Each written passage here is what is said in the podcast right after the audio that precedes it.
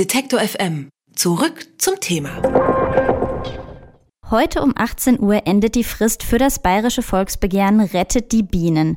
Das Ziel ist bereits erreicht. Mehr als die nötigen 950.000 Menschen haben unterschrieben. Wir nehmen dieses erfolgreiche Beispiel zum Anlass, um uns das Volksbegehren als Werkzeug der direkten Demokratie mal genauer anzuschauen. Und darüber spreche ich mit Professor Dr. Stefan Wurster von der Hochschule für Politik in München. Hallo, Herr Wurster.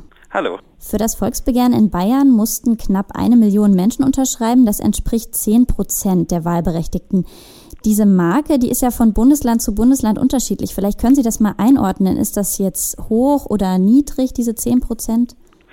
Also im Bundesländervergleich gibt es tatsächlich große Unterschiede. Bayern liegt mit diesen 10 Prozent, äh, was diese, äh, was das angeht, sozusagen eher im oberen Drittel, ähm, wobei es allerdings auch noch andere äh, Bundesländer gibt, wo es noch deutlich höhere äh, äh, Prozentmargen gibt. Die eigentliche besondere Restriktion, die sich beim Bayerischen Volksbegehren ergibt, ist, dass äh, man nur 14 Tage Zeit hat, um diese Marge zu erreichen. Da gibt es in anderen Bundesländern deutlich längere Fristen und das macht es natürlich tendenziell einfacher, äh, auf die benötigten Unterschriften dann zu kommen. Und wie ist da überhaupt so die Erfolgsquote? Also man hört ja jetzt in der öffentlichen Wahrnehmung nicht so sehr oft von Volksbegehren. Gibt es da überhaupt in, aus letzter Zeit andere erfolgreiche Beispiele? Dieses Instrument ist auf der Land Landesebene schon vorhanden. Es kommt natürlich äh, von Bundesland zu Bundesland darauf an, ähm, wie erfolgreich das ist. Es gibt einige Länder wie zum Beispiel Hessen und das Saarland, die haben sehr, sehr restriktive Regeln. Da war es bisher noch nicht erfolgreich. In anderen Ländern ist es durchaus, kommt es vor. Ähm, und Bayern ist sogar ein Land, in dem das relativ häufig vorkommt und in der es in der letzten Zeit auch einige äh, Erfolgsfälle in dem Sinn gab, dass nicht nur das Volksbegehren durchging, sondern dann auch später der Volksentscheid Entscheid entsprechend erfolgreich war, beziehungsweise die äh, jeweilige Staatsregierung dann auf, die, auf dieses Interesse oder dieses Anliegen äh, aus der Bevölkerung dann tatsächlich auch eingegangen ist. Zum Beispiel die, der Nichtraucherschutzgesetzgebung, die in Bayern auf Grundlage eines solchen Volksbegehrens dann tatsächlich verändert wurde. Mhm. Ähm, mit dem Volksbegehren haben die Initiatoren ja einen Gesetzesentwurf einreichen müssen, den der Landtag jetzt diskutieren wird. Und wie ist dann äh, das weitere Prozedere? Ja, es gibt äh, vom Grundsatz her dann drei Möglichkeiten. Entweder der Landtag nimmt äh, das Gesetz einfach an, dann ist es Gesetz geworden und das Volksbegehren war erfolgreich. Äh, die zweite Möglichkeit ist, dass der Landtag äh, das Gesetz so nicht annimmt. das wird dann sozusagen, in dem Fall wird es dann einen Volksentscheid über dieses Gesetz geben, wobei der Landtag ähm, auch noch äh, die Möglichkeit hat, eben einen Gegenvorschlag zu machen und dann wird in diesem Volksentscheid eben darüber abgestimmt, welches äh, entweder das Gesetz aus dem Landtag Bundestag oder äh, das aus dem Volksbegehren dann das ist, dass die, das mehr Unterstützung hat. Eine dritte Möglichkeit ist noch, dass der Landtag die Rechtmäßigkeit dieses Volksbegehrens an, äh, anzweifelt. Dann geht es vor die Gerichte, aber das ist für den jetzigen Fall sicherlich nicht die Variante, die die wahrscheinlichste ist. Was halten Sie jetzt dann für am wahrscheinlichsten in diesem Fall? Die äh, Landesregierung und insbesondere die, die CSU äh, in der Landesregierung steht jetzt vor einem echten Dilemma, weil dieses äh, Begehren jetzt sehr erfolgreich war und äh, gerade die CSU nach der Landtagswahl eigentlich sich auf die Fahnen geschrieben hat, besonders auch ökologische Interessen jetzt in den Mittelpunkt oder stärker in den Mittelpunkt zu stellen, um auch urbane Wählerschichten in den Städten zurückzugewinnen. Gleichzeitig äh, greift diese, dieses Vorhaben aber doch sehr stark in die Interessen insbesondere der konventionellen Landwirtschaft ein. Und das ist eine Kernklientel, insbesondere mhm. der CSU. Von daher ähm, ist jetzt schon, äh, hat Herr Söder schon angekündigt, äh, dass er äh, in der nächsten Woche einen runden Tisch äh, machen möchte mit den Initiatoren des Volksbegehren, um zu schauen, ob man äh, zu einem Ausgleich in irgendeiner Weise kommen kann. Ähm, also es ist sehr wahrscheinlich, dass der Landtag das Gesetz so nicht annimmt, aber vielleicht ist im Vorfeld dann möglich, dass man mit den Initiatoren und mit der Mehrheit im Landtag, die ja durch die CSU und die Freien Wähler gestellt wird, da einen Kompromiss, äh, äh einen Kompromiss findet. Das ist deswegen zumindest möglich, weil dieses Gesetz, so wie es jetzt eingebracht wird, sich doch sehr stark auf die äh, sozusagen auf die Landwirtschaft bezieht, auf Fragen äh, landwirtschaftlichen Raums.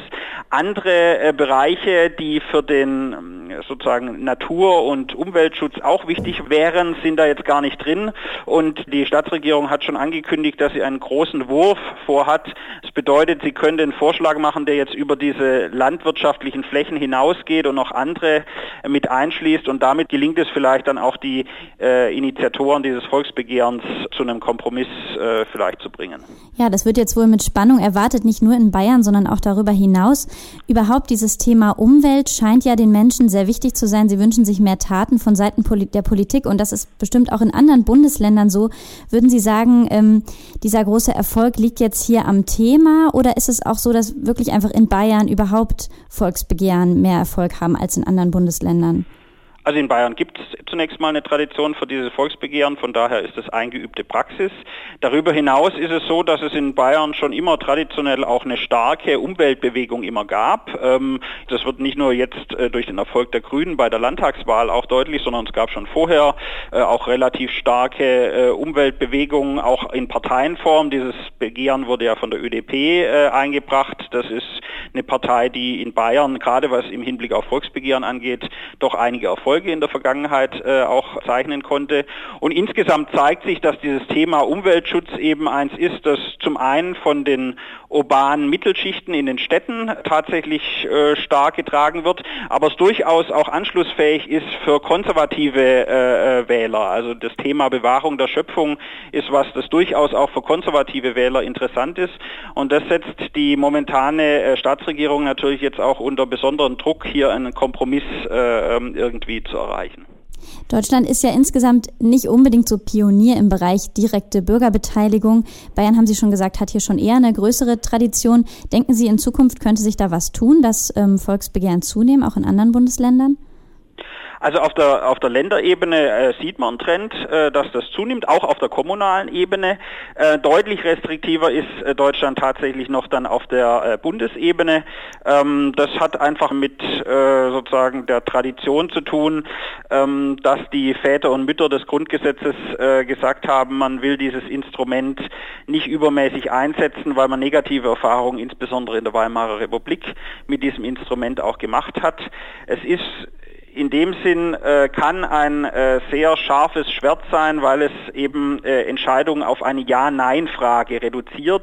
Und viele, gerade, äh, also viele Probleme sind eben so komplex, dass es oftmals nicht möglich ist oder nicht einfach möglich ist, die auf so eine Ja-Nein-Dichotomie herunterzubrechen. Von daher ist dieses Instrument als Ergänzung zur parlamentarisch repräsentativen Demokratie sicherlich ein Instrument.